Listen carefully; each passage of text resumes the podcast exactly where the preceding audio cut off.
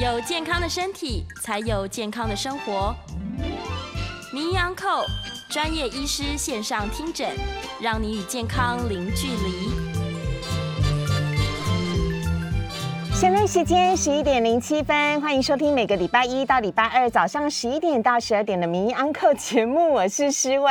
我们在今天节目当中呢，邀请到的医师要来欢迎的是中山医院暨安和妇产科的燕元贵医师，医师早安。早安，各位听众大家早。对，医师，嗯，早。哎，没有，好久不见。好久不见，医师今天呢是全副武装来电台，而且我刚刚才看到他的配备，你是。两层口罩，再加上一层这护目镜，哇，这真的是非常标准的配备，就保护你们。我在医院上班嘛。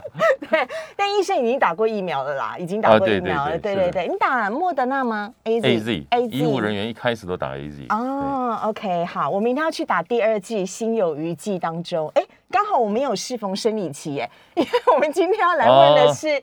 哎，如果呢打疫苗的时候啊，女生朋友呢刚好适逢生理期的话，会不会对生理期有所影响？因为似乎呢有一个报道指出啊，在英美各地呢，呃，曾经因为打疫苗的关系而让生理周期呢变得异常。这是呃英国的药品跟医疗产品的监督署，它呢已经接获了通报，至少有一万七千起哦，接种疫苗之后。月经周期异常的事件。那根据英国的医药媒体的报道呢，新冠疫苗对于月经周期影响的研究，目前数量还不充足。那医师您怎么看待这件事情呢？如果我去打疫苗，哎，你知道现在不能挑时间，也不能挑疫苗，就是他一接获通知，我就是赶快去就对了，因为很怕你。错过了这一春，不晓得还有没有下一春；错过了今天，不晓得还有没有下一天。所以呢，只要现在一接获通知呢，我看大家都是用飞快的速度去啊。但是如果刚好正逢生理期，会不会有影响呢？其实哦，之前的一些报告哈，因为我们的月经是子宫内膜脱落嘛，嗯，但是这个疫苗是造成你身体的一些免疫的反应，但是你全身上下的器官几乎都会受到免疫的改变，嗯，哦，子宫内膜。也有，嗯，哦，所以他有时候会接受到荷尔蒙的讯号，会开始受到一些干扰，嗯，所以内膜不稳定，有时候会造成出血，嗯，但是目前的观察跟研究好像都是短暂的，嗯，暂时性，它不会造成长期的影响，嗯，比如 maybe 可能这一到两个月，嗯，月经可能不规则，嗯，但是有时候也不尽然说你一定要全部归咎说是疫苗了，因为说实在，在现在的生活下，嗯，其实大家。可能面临到跟过去不不同的压力，嗯，你的生活作息，嗯，哦，你工作形态等等都会改变，这些也会影响到你的月经。甚至有没有可能要去打疫苗，害怕疫苗可能会产生副作用的压力，也会让你经期稍微混乱一点点。对啊，这个都是短暂的反应，大概一两个月，大部分会自然恢复。OK，好，所以正正确来讲，如果正值生理期的话，到底可不可以打疫苗？其实可以啊，是可以的。你也没得选，你刚才不是讲过吗？如果是在 maybe 在国外疫苗比较充分的国家，对不对？你可能没有勾到那一题吧？我去打 AZ 疫苗的时候，它有很多那个选项，身体状况要勾，他会问你有没有正值在生理期啊？然后上次生理期。对你被 对你忽略，但我要勾啊，所以我就想说，他到底问我这一题要干嘛？为什么要问我说，很像很像去妇产科就诊？对对对，请问你现在正值生理期吗？你上次生理期结束的时间是几月几号？还有部分要排除你是怀孕了哦，女生的基本。就是说，如果说，哎，你该来不来，对不对？嗯嗯。那你应该先去厘清，说你到底是不是怀孕了。嗯所以这是基本的。OK，但是如果说刚好正值生理期的话，是没有问题，OK 的。对。哈好。另外呢，啊，网络上真的有朋友在问哦，所以我们才会把它列为题目来请教一下燕医师。嗯，哎，当然欢迎大家可以上 YouTube 搜寻九八新闻台。忘记说，我们今天是现场节目。对 对对。对对对，燕医师本人是真的来到现场了，我已经好久没有看到他了，可见你。疫情期间没变胖啊？我有收缩肚子。老婆有煮东西给你吃吧？有有有有有有，有会懒得煮，就懒得吃。你还你还敢讲？好，嗯，非常欢迎大家呢，可以上 YouTube 搜寻九八新闻台哦。有关于任何呢呃妇产科方面的问题，您都可以留言在我们的呃聊天室当中。我要讲什么？哎，另外一个啊，就是打疫苗会不会影响受孕？呃，我想这个不只是女生嘛，哈，应该说打疫苗会不会影响到呃排卵呢？会不会影响到精子的品质啊、活动度啊等等的？目前的报告是认为长期的影响是没有。嗯就像我们刚才讲说，你打了这个疫苗，你可能会影响到你的月经嗯短暂这一两个月的周期嘛。嗯那你周期混乱或异常的出血，其实你的排卵嗯，的规律性可能就会受到影响，是，所以你可能会在这短暂的一两个月内受到干扰。嗯但长期来讲是目前没有报告嗯。或是证据说它会影响到你的生育能力，嗯。目前没有有没有明显的证据。所以 OK 的才是可以呃照常努力的怀孕生宝宝。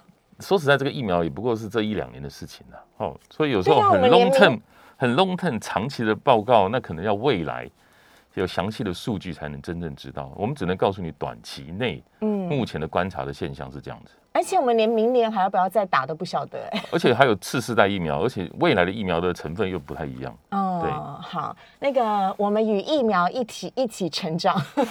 也是，一起学习。嗯 好，那呃，这个是跟大家呢来做分享的。另外呢，有一则呃题目呢，我也想要来请教一下燕医师了。这个题目呢是有一名呃女星啊，啊、哎，不知道这样子看不看得清楚？我拿前面一点点。哦，好。有一名呃女星呢，她三十九岁，她说呢，她有卵巢早衰症，然后所以呢，她就去呃做了。呃，她是属于这个第九类的，她就去打了疫苗。但是医生要来请教一下，我、这个字太小了，我用念的给大家听好了。他说他才三十九岁哦，但是呢，他当初两年前因为不明原因暴瘦，体重剩下三十九公斤，结果经过检查之后，发现是卵巢早衰症，卵巢的功能指数早衰呢，相当等于是五十岁，所以当时呢，他就是呃去做了四次的冻卵手术，但也因此他就是属于呃在这一次当中的新冠肺炎的疫苗的属于第九类的施打对象，所以呢，他就很开心的早就已经就是已经有打了疫苗了。那我不太懂的是卵巢早衰是什么，可以跟我们听众朋友稍微的聊一下吗？卵巢啊，如果我们简单的形容，它就像一个电池，嗯它有使用的寿命。嗯一般来讲，我们大部分在五十岁上下，这个电池就快没电了。嗯但是有些电池提早没电，嗯一般的定义是在四十岁以前。嗯那如果说你四十岁以前卵巢已经退化了，我们就嗯。定它叫早衰嘛。嗯。那甚至有更呃多的报告是说，如果你是在三十岁以前就早衰就停经了，嗯。这时候你可能要去查你你自己个别的体质，什么基因染色体是不是有嗯。特殊异常的部分。嗯。那如果是在三十岁以后，这个风险就不就绝就比较少了。嗯。那四十岁以前的确是嗯，一个早衰，嗯。但早衰哈，那也有些人就是你单纯的体质嘛，比如说我们大部分人可能是五十岁，也有些人就是四十岁，嗯。也有人比较晚五十五岁等等嗯哦，只是比例的问题。嗯，那早衰的意思就是指更年期的到来，对啊，就是他的卵巢功能已经衰退了。的停止的意思吗？对。哦，OK，好，那他可能面临到就比人家早一点，比如说你有更年期的症状，嗯。潮红、燥热、失眠、心悸、情绪不稳等等等，嗯甚至他的骨质流失的速度开始会加快，嗯嗯，这都是他对他身体的影响。嗯，那临床上面会有没有有没有哪一些明显的症状可以跟我们听众朋友一块来分享？我会问到这个的原因啊，是因为我上次在之前在节目当中也有问过燕医师了，有人是说，呃，他的经期变得越来越短，那怀疑说这是不是就是已经开始出现卵巢退化的迹象好？但是，是不是人只要到了年纪一大，比如说三十几岁比二十几岁，四十几岁比三十几岁，那个生理期的时间都一定会越来越短吗？呃，这样说哈，大部分啊，四十岁以后，其实卵巢功能就开始要衰退了。嗯真正到说会明显让你出现症状，嗯我们刚刚讲说开始出现症状，说你可能月经已经开始不稳定了。嗯哦，有时候可能会来的密集，嗯有时候会量会变少，嗯。甚至有时候久久才来一次，嗯。它会有一个过渡期。嗯。那平均有些人过渡期可能一年到两年不等，嗯哦，当然有人短一点点，但是中间的不稳定，嗯。那当然有时候我们还是要去做一些其他检查嘛，嗯。看看说你子宫、卵巢各方面结构上有没有问题，要先排除一些结构上疾病的问题，嗯。哦，能够判断这个出血是不是正常。嗯。如果不是的话，那通常如果有这种状态，我们又有刚才我们讲说月经异常啦，嗯。你有可能伴随着什么潮红、燥热、失眠、心悸，嗯。或者腰酸背痛等等这些症状出现的时候，那我们就会怀疑说你可能是卵巢功能退化。嗯，这时候可以去做一些卵巢功能方面的检测。看自己的卵巢是否有没有早衰，对不对？就可以抽血去判断。尤其刚刚医生，如果你讲的那些症状是发生在呃，像三十五岁到四十岁这种正值生育年龄的，甚至是三十岁左右的，哇，那女生会哭哎。对啊，因为她这个。如果说还没有生育的话，就就直接影响到生育的能力。可是你刚刚讲到的因素当中，你说跟体质有关系，所以听起来听起来就是遗传呢？对啊，这是体质，这是其中一种因素因素嘛。遗传嘛，就是遗传的意思，天生的意思。对，有些人是因为后天，后天，比如说他可能因为卵巢开过刀，嗯，哦，卵巢受到一定程度的伤害，嗯，或是。比如说他因为其他癌症，比如说乳癌好了，嗯，等等，他可能术后可能要做一些化学治疗，嗯，有一些化学治疗的药物也可能会伤害卵巢，嗯，所以甚至在有一些人，我们认为说这个化疗比较容易伤害卵巢，嗯，那这个病人他又有未来想生育。的打算的时候，通常在做化疗之前，可能会建议他可能先去冻卵取卵啊，有有那个电视剧会演这样子，韩剧会演这种内容，他很写实。对，就是先去把卵冻起来，然后等到呃化疗结束，身体健康了，然后也刚好有找到另一半的时候，对对对，再来考虑结婚生小孩这样子。还有说有些人是因为做放射治疗，嗯，他避不开，嗯，他卵巢也可能会早衰，嗯。嗯，哎。那比如说，有没有人可能会是因为，比如说像肥胖啊、生活作息不正常啦、压力过大啦，甚至是喜欢吃甜食啦等等这一些，甚至是后天环境荷尔蒙的因素而造成环呃造成卵巢早衰？有时候压力、作息这些东西哦，都是可能是短暂的。maybe 你可能来一个考试，嗯，你可能月经一两个月会乱了，嗯，但如果说你长期生活作息不好，嗯，哦，当然这个就是一个长期的伤害，嗯。那还有一个就是说，呃，肥胖，嗯，哦，或是有一个疾病叫多囊性卵巢，嗯，其实那个部分跟肥胖的关联性最高，嗯嗯，但是它那个部分基本上它还是因为体质的关系，嗯，但是如果你先天不良，嗯，你后天又失调，嗯，你又并没有很好的作息，嗯，你又没有很好控制你的体重跟运动，嗯，跟饮食的话，嗯，那你这个多囊性就是不排卵的状态，嗯，会变得更严重，嗯，所以它就会导致一个恶性循环，嗯，回不来。可是多囊性卵巢症候群也会导致卵巢早衰、功能退化呃，倒不会造早衰，但是它会不排卵。嗯，不排卵，你月经就很不规则，甚至久久会不来，而且减少受孕的几率。对，不排卵就没有没有没有没有投手投球啊，打击手再会打也没有用啊。啊，这样说的对吧？因为你有看棒球，是不是？你的比喻，你的比喻让我非常的有画面，就是那个。大谷翔平站上打击区也好歹要有球喂他，他才打得出全垒打。没错，不然也是没有用。他一个人也无法分饰两角啊，对不对？虽然他是双刀流。哎，对对对。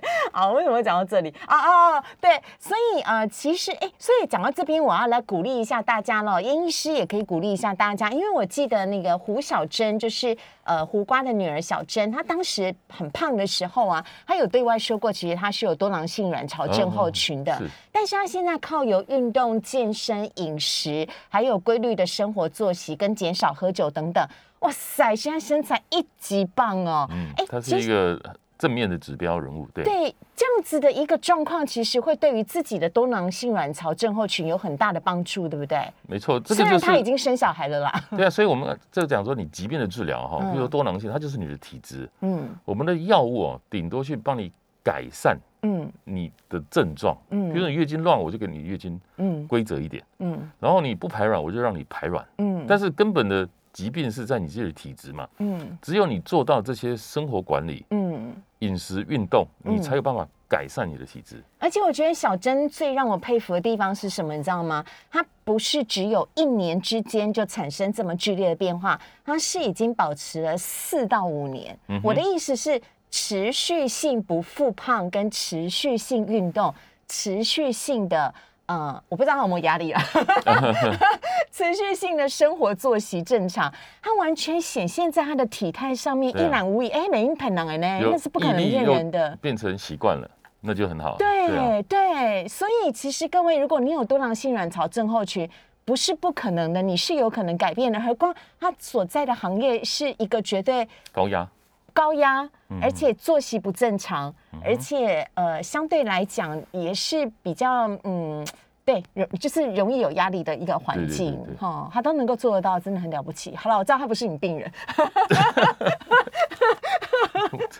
好，所以还是要请大家留意一下自己是否有没有卵巢早衰的一个现象哦。因为卵巢早衰的现象的话，提早就会出现类似像更年期的那一些症状，包含月经周期呃不规则之类的。哎，那我是变得越来越短，会有差别吗？比如说都有规律的来，对。但你知道年轻的时候滴滴答答可以到七八天，对。现在大概四五天就拜拜了。对啊，就是卵巢功能应该是有退化了啦，所以你的量会变少嘛。你知道现在 on air 吗？我知道，但是你是 on air 问我啊？好了好了好了，你说你说你说，我们待会私下聊。没关系没关系，你就说你就直接说，不是因为不止我，还有我身边也有呃跟我一样四十几岁的女性，嗯，她是没有打算生小孩，但是她吃的这个安眠药啊，不是她吃了那个避孕药之后啊，她的那个生理周期几乎都只剩下两天半呢。其实她觉得还蛮好的，就是会觉得很清爽。但是其实这会不会也是一个警讯呢？嗯，抱歉，嗯，没关系，我们把它关那个飞行模式就好了。好好好，我关了静音还有响。好，OK，嗯，到抱歉，你要再问一次。我说，呃，比如说呢，像呃年轻二十几岁的时候呢，可能生理期会滴滴答答的来个七八天。其实，如果说到了四十几岁，你可能比如说四五天就结束了。然后我有朋友是吃这个。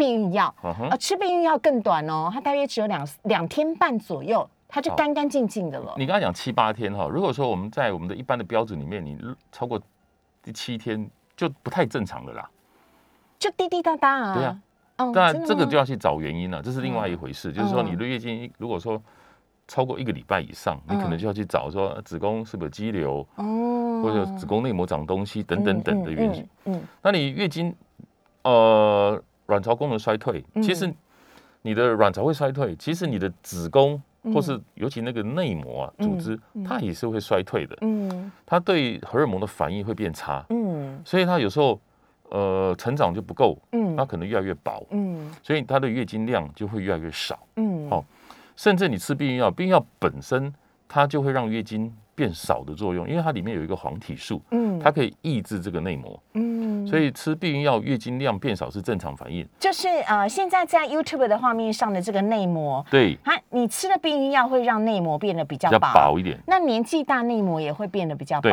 自它是自己变薄，嗯，那所以避孕药一般一方面有调经规律的作用之外。它常常会被用来治疗一些疾病的症状，嗯，比如说你肌瘤或是什么内膜异位，它可能会造成经痛，嗯，或经血量过多，嗯，那病药就是我们常常会用的控制症状的药物。哦，了解哈，所以呃，它如果说时间变少的话，它等于是一个自然的反应，就是这个药物。想讲老话，呃，当然如果是 嗯，你四十岁以上，其实你月经的量。或者它的天数本来就会慢慢慢慢缩短，嗯，但是如果说是你的周期有没有？我们一般讲周期是说，你月经明显来的第一天好了，嗯，到你下一次的第一天，嗯，的间隔，嗯，这叫周期。对，一般我们是二十八天算是可以接受，是正负期内算可接受。哦，如果你短于二十一天，嗯，就异常了。哦，也太频繁也不好，或是超过三十五天以上，嗯。这也算异常，嗯，所以这如果说常常是这样子的状态的时候，嗯，大部分可能指向说你可能内分泌荷尔蒙开始出问题了，嗯，好，那我也要请教医生一个很重要的事情啊，在画面上面看到我们的图呢，可以看得到就是呃子宫跟卵巢的部分嘛，两个卵巢哈，那想问一下，就是如果有一些人他是有巧克力囊肿的，嗯哼，如果说还不需要到动手术的程度。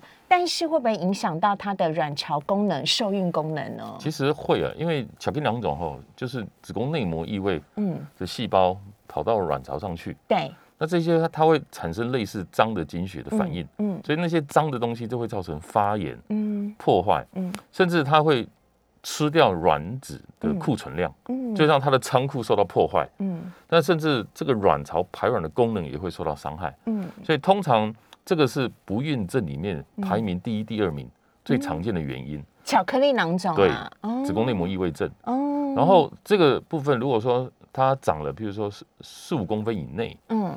它又暂时没有要怀孕，嗯。而是未来要怀孕，嗯。通常我们会鼓励病人你要积极的去治疗嗯这个疾病，嗯不见得说一定要用手术，至少你要用药物控制它，嗯不要让它越来越大嗯哦。甚至说你如果说已经三十五岁嗯快了，嗯然后又还没有要生育的话，通常我们会 push 病人嗯赶快去冻卵。嗯，了解哈。所以呃，像类似像这样子的一个情形的话，呃，有巧克力囊肿，可能还是要特别的去留意。可以的话，赶快来接受治疗。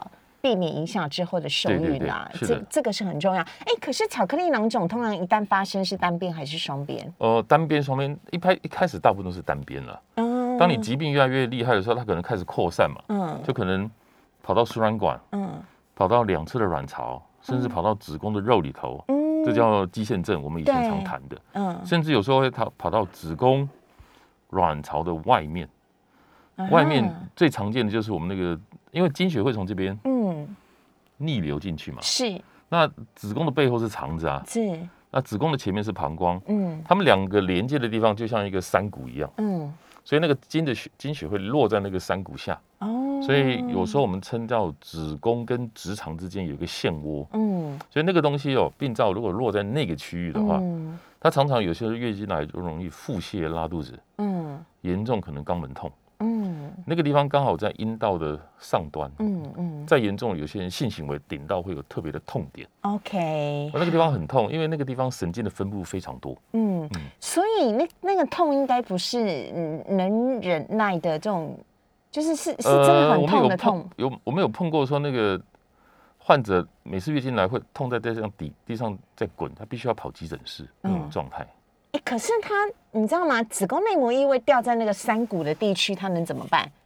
他啊他就排可以动手不出去了。术吗？哦，他是排不出去嘛，嗯所以他就会直接我们讲浸润进去，嗯，他可能浸润到那个肠子的肠壁上。哇，那肠壁我们有碰过那种直接吃穿肠壁，跑嗯到肠黏膜，嗯所以它很严重的症状，除了月经来、腹泻、拉肚子、肛门痛，它还会血便。嗯，那我们也碰过那种内膜异位跑到呼吸道的、啊，啊有有月经来有有。每次都流鼻血啊？上，次我跟你讲，我同事他那个胸痛，结果后来发现是气胸或是那个不是，内因为月经的血内膜异位的血块跑到胸部去了。对啊，然后我一直以为这是江湖传说，没有想到是真的会发生。对。所以子宫内膜异位，它真的就是会在身体的各个地方跑来跑去，跑到子宫的呃肉里面叫子宫肌腺症，对对那跑到卵巢是巧克力囊肿，巧克力囊肿那甚至是有可能会跑到子宫跟呃直肠嗯之间之间浸润的那个肠壁都是有可能膀。胱也会哦。好，我们这边先稍微休息一下，先进一段广告。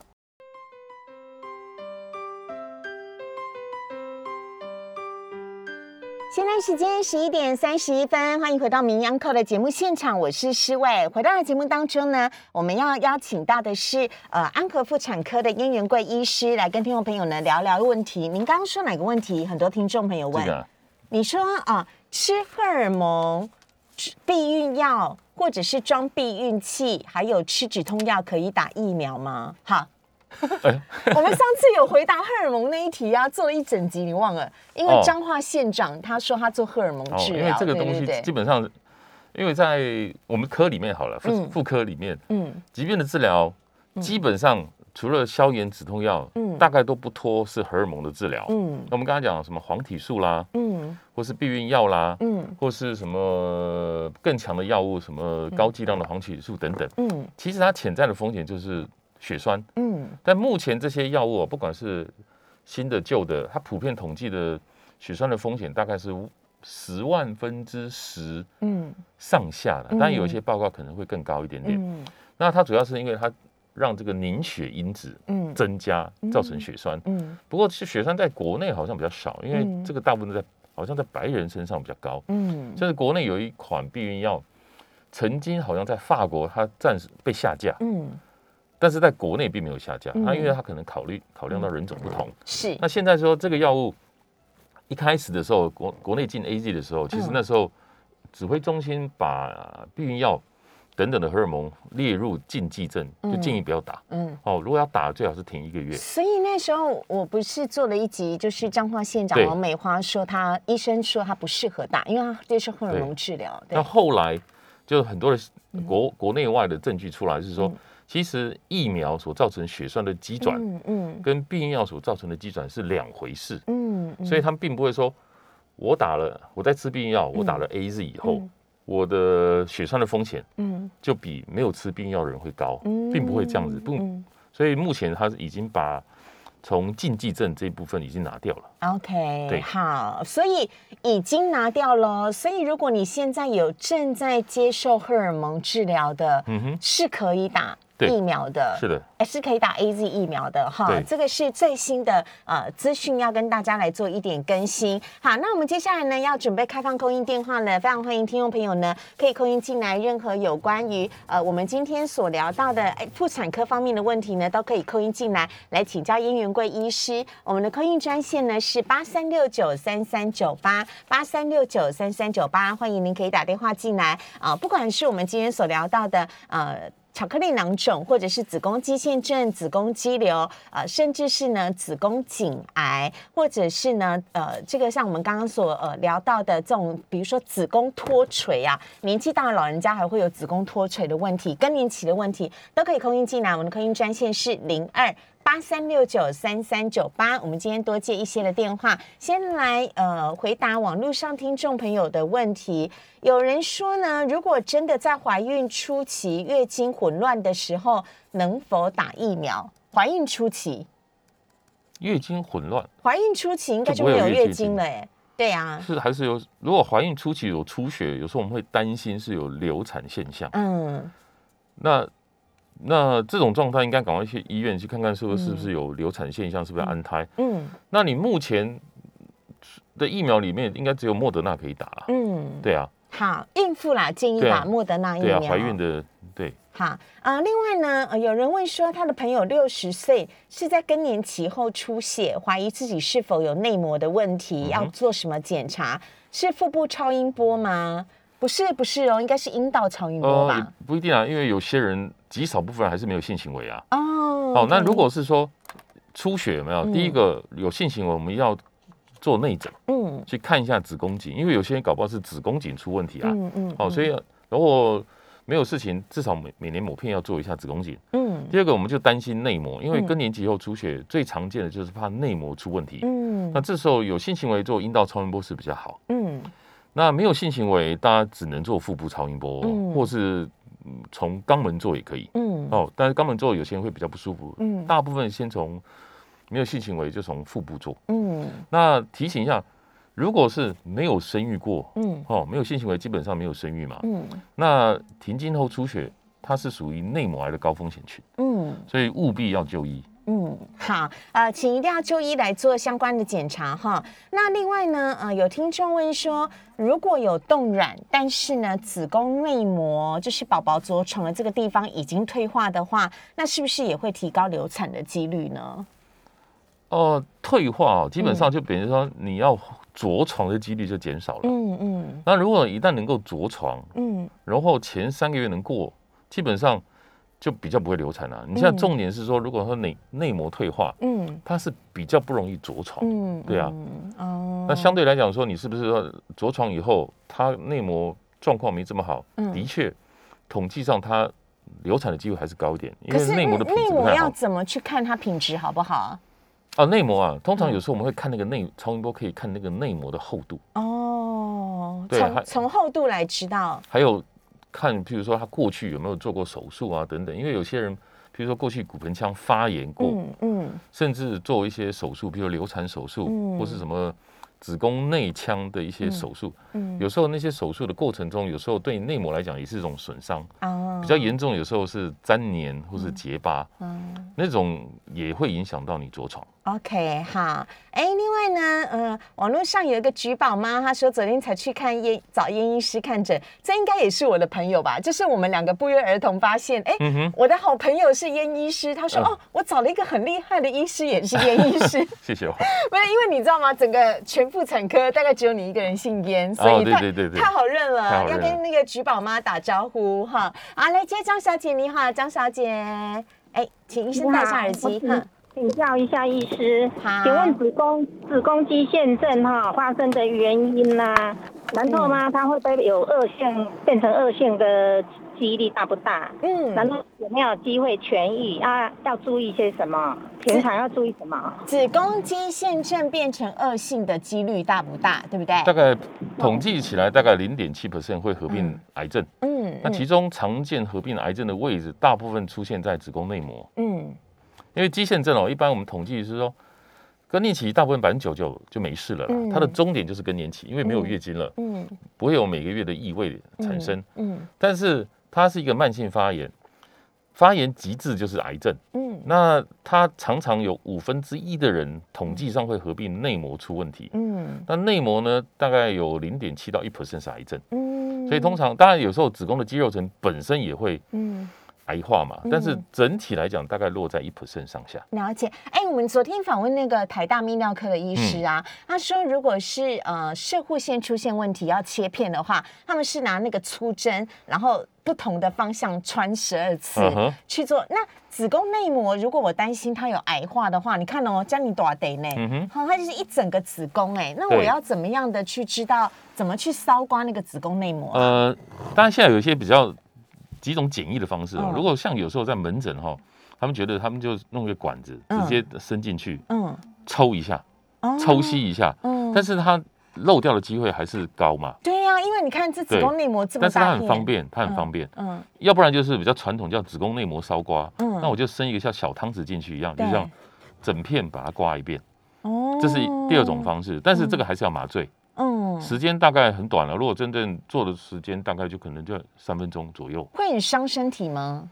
呃，但如果是想生的人这样做，会有时候怕伤害，因为有时候你刮的太用力，会把嗯内膜受伤。嗯，哦那如果是不生的，大概这是一个方式，但是它嗯还是有百分之五到十 percent，有时候这些病灶嗯你没有刮到。嗯，那如果说它的病灶长得像一块，像圆圆的，对，有时候你刮它刮不到，有时候荡来荡去啊。嗯，那更精准的检查跟治疗就是子宫镜，嗯，那就好像一个内视镜的管子，没有？嗯我伸一个镜头嗯，到一个瓶子的里面对，去看那个瓶子，就我就看得到它了嘛，所以我就可以有点，像大肠镜这样子进去看有没有息肉异物，然后去你可以精准的把它拿掉。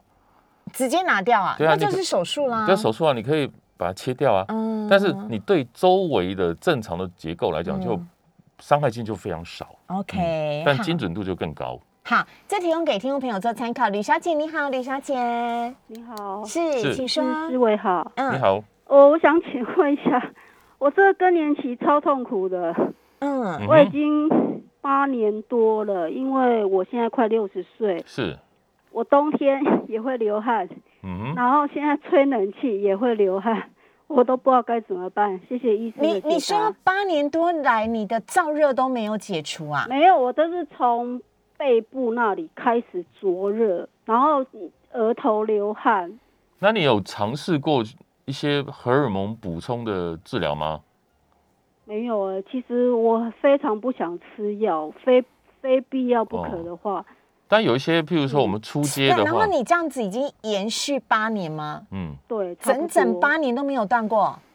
没有，因为冬天就是有一次冬天我在穿着外套，我觉得哎，冬天你热还好啦，我是没有夏天比较冬为什辛苦啊。么没有？因为我是超怕热的，哎，为什么我冬天我穿着夹克我还能够流汗？我那时候就想说，哎，我怎么了？我那就是热潮红的对状态对，，没有，我就是背部就是开始，流汗。因为我以前就哦没有这种情形。哦没有，跟你刚才讲药物哈，一般来嗯讲，大部分我们因为荷尔蒙太少了，哦，然后你可以尝试一些初阶的，譬如说我们嗯植物性的叫大豆异黄酮，对啊，那也不尽然叫做药物啦，哎，月见草油啊，对呀、等等，这些都是相对来讲，它不是。嗯有些人会担心说，你吃药品的荷尔蒙，嗯有时候五年以上嗯。会增加什么乳癌的风险等等。，嗯那但现在也有一些药品嗯，它的作用会避开乳房，嗯。它并不会增加乳癌的罹患率嗯，这是一个。嗯。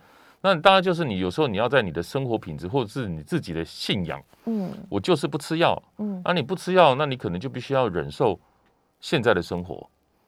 那如果要不吃药的方法，就是可以选择植物性的荷尔对蒙，，但有些人会把它定义，反正我吃进去的东西那也是药，嗯，对啊。但是那些有点类似像保健食品，但是它也可以适度的缓解嗯，呃症状，改善你的生活品质。好，试试看啦，月见草油，对啊，但是因为你这样生大豆异活品质，黄酮，对对现在蛮多市面上的这一些营养补充品了，也有些人哈，他就可能根据个别的症状去治疗，比如说你热潮红，嗯我们有一个药物，它可以让这个热潮红的状态好一点。哦，我看过、有那个、些睡眠不好，我就嗯让你睡眠好一点。对它有个别症状控制的药，但是它不列入是荷尔蒙。嗯，但吕小姐也很厉害耶，她忍了八年，真的辛苦了，我必须跟你说辛苦了，因为你可以想象得到，她那是一年三百六十五天，冬天夏天都会发生的事情。嗯那其实对患者来讲，也是一个相当程度的煎熬。我们有患，者是觉得热夏天比较困扰了，嗯因为夏天已经够热，他又再来热。嗯，冬天因为它凉嘛，但是他刚刚有说他吹冷气也不觉得凉啊，所以还是要请您去找医生哦。如果你真的不想吃药的话，那可以请医生来建议你一些比较好的方法，看怎么样帮你做改善。但是请不要吃偏方草药，我最怕别人吃偏方草药了哈。我们先稍微休息一下，先进一段广告，等我回来的时候继续请教妇产科的燕元贵医师。现在时间十一点四十六分，欢迎回到《名扬购》的节目现场，我是施外。我们在今天节目当中呢，邀请到的是妇产科的燕云贵医师，跟听众朋友呢聊聊各种有关于呃妇产科方面的问题。非常欢迎听众朋友呢，您可以扣印进来，我们的扣印专线是零二八三六九三三九八。零二八三六九三三九八，或者是呢，你也可以到 YouTube 上面呢搜寻九八新闻台，就可以看得到我们今天民意 Uncle 直播的内容了。也非常欢迎您可以在聊天室留言啊、留下任何你想要问的问题给我们呢、有人问说，有人说蜂王乳也是荷尔蒙啊，可是好像高贵许多。那个量我们就比较难拿捏。对，这这个这个哈好，还是呃跟跟大家这个回回复一下。好，另外呢，呃，非常欢迎大家呢可以扣音进来，我们扣音专线是八三六九三三九八零二八三六九三三九八。好，医生一边我们在接电话的时候呢，一边呢也想请你哦，来跟听众朋友呢稍微的再次的提醒一下了，有关于这个定期做妇产科。呃的检查的一个重要性，因为其实呢，嗯、我想疫情期间的话，真的很多人都是除非不舒服，对。呃，才会去看医生。但是事实上，做妇产科的腹部超音波检查或者是阴道超音波检查，其实跟肝胆肠胃科做腹部超音波检查都是一样重要的，因为它等于是一个可以最直接看到你整个子宫内部卵环境还有卵巢的的部的检查。因为女生哦，在性行为之后，大概至少三年以后，一定要做一个子宫颈抹片。嗯哦，但是它是否筛检子宫颈癌嗯哦？那但是卵巢，比如说我们担心的，譬如卵巢的肿瘤是卵巢的癌症，嗯我们一般有时候称它叫沉默的杀手。嗯为什么？因为它除非到非常严重，大概通常到第三期，你可能肿瘤已经跑到骨盆腔、跑到肠子，你可能会造成一些腹胀、嗯。恶心、呕吐，嗯。然后吃东西吃不下或腹痛这些状况。那有时候他会跑到肠胃科去，或一般外科，嗯。然后找不到答案。嗯。那那要如何早期发现卵巢癌？嗯，大概就是超音波了，听说卵巢癌跟胰脏癌一样很难很难提早提早发现，所以常规的定期检查是重要的。嗯。每年至少你要做一个超音波，看一下子宫，尤其是卵巢。那有时候会合并一个卵巢哎，肿瘤，做阴道超音波可以看得清楚卵巢吗哦？，看得很清楚啊。可是因为它是你知道？它是从下面这边上来的，对没有，其实啊它只它其实卵巢哈，因为重力它会垂下来的，哦，它会有点掉下来，OK，，所以大概位置可能会落在这里。所以还是可以透过进入那个、啊呃我的探头，里面阴道的探头就在这这里嘛所以它其实很近，哦，那有时候它是可以穿越那一层肉看到卵巢的，因为它这边只有薄薄的一层，因为这边嗯。哈进去大概就只有薄薄的阴道壁一层，嗯，我把它哦想太厚了，所以其实很薄啦。其实阴道超音波做看到卵巢是比较清楚，嗯嗯。因为从腹部的话，因为还有很多的肠子，嗯嗯。卵卵巢的上面其实会覆盖很多的肠子。嗯。那如果说你膀胱没有胀得很好，嗯。或是说万一病人太胖，嗯那个超音波的能量会受到干扰，所以有时候超音波在卵巢上，在腹部超音波会比较难看得到。哦、o k 好啊、所以呢，请大家一定要定期的去做检查，even 是没有性行为的腹部超音波检查或阴道超音波检查都很重要。。对，是的尤，其是卵巢癌，我记得之前就是有知名的女性媒体人，就是因为卵巢癌而过世的。还有第三大癌症就是内膜癌，就刚刚有听众问到的，叫对内膜癌，就是对内膜这边的癌症。嗯哦，一个是子宫颈癌、嗯卵巢癌，嗯常见的还有一个叫内膜癌。嗯哦，这是嗯目前越来越多癌症的，它排名越来越高了啦。哦，嗯，然后这个常常就会造成内膜癌会有什么症状呢？就是异常出血，通常都是异常出血。你说就是非生理期期间的异就常出现，是你月经来可能会超过一个礼拜以上，嗯或是两次月经中间有乱出血，哦哦，这是表征呐、嗯然后那它从常常最常见的是在更年期附近或更年期之后嗯最容易发生的癌症。嗯，所以为什么刚才讲说停经后出血，我们嗯。首要的话就是要怀疑是内膜内膜的问题？但是因为我们月经是从这边这样出来的嘛，嗯。好，你出来的路上出问题，比如说你内膜长东西，嗯。或是你子宫肌瘤，比如说它的位置往中间压进去，嗯。或是子宫内颈，嗯。或是子宫颈嗯。出问题，嗯。甚至连阴道都有肿瘤。嗯嗯嗯。哦，所以这一个上中下游这个系统，嗯。就是我们检查月经异常首要要看的结构性问题的所在。OK，好，嗯，欢迎听众朋友呢可以持续扣音进来，我们扣音专线是零二八三六九三三九八零二八三六九三三九八。啊，殷医师，我想请教一下哦，就是呢，上次我跟同事在讨论到，因为他女儿有那个子宫肌瘤嘛，嗯那是长在那个子宫内膜上面的，对不对？对那他我们就会在讨论，你你你想想看哦，它是一个它是一个空腔体。但是呢，它里面长出了一颗子宫肌瘤。那你把那一颗肌瘤给挖掉的时候，对于这个墙壁应该多多少少都还是会有受到影响。更何况这是一层肉壁内膜嘛，那？现在就是说，它如果说它大部分的体积哈、都在子宫腔里面，对，那我们手术如果它的大小大概四公分以下，嗯嗯那我们可以从这底下进去把它拿掉，嗯。但肚子上不会有伤口。但但是我担心的是里面，再怎么样哈、你拿掉这个子宫内膜啊，它可以修复吗？这一层哈、一定嗯会受到一些破坏。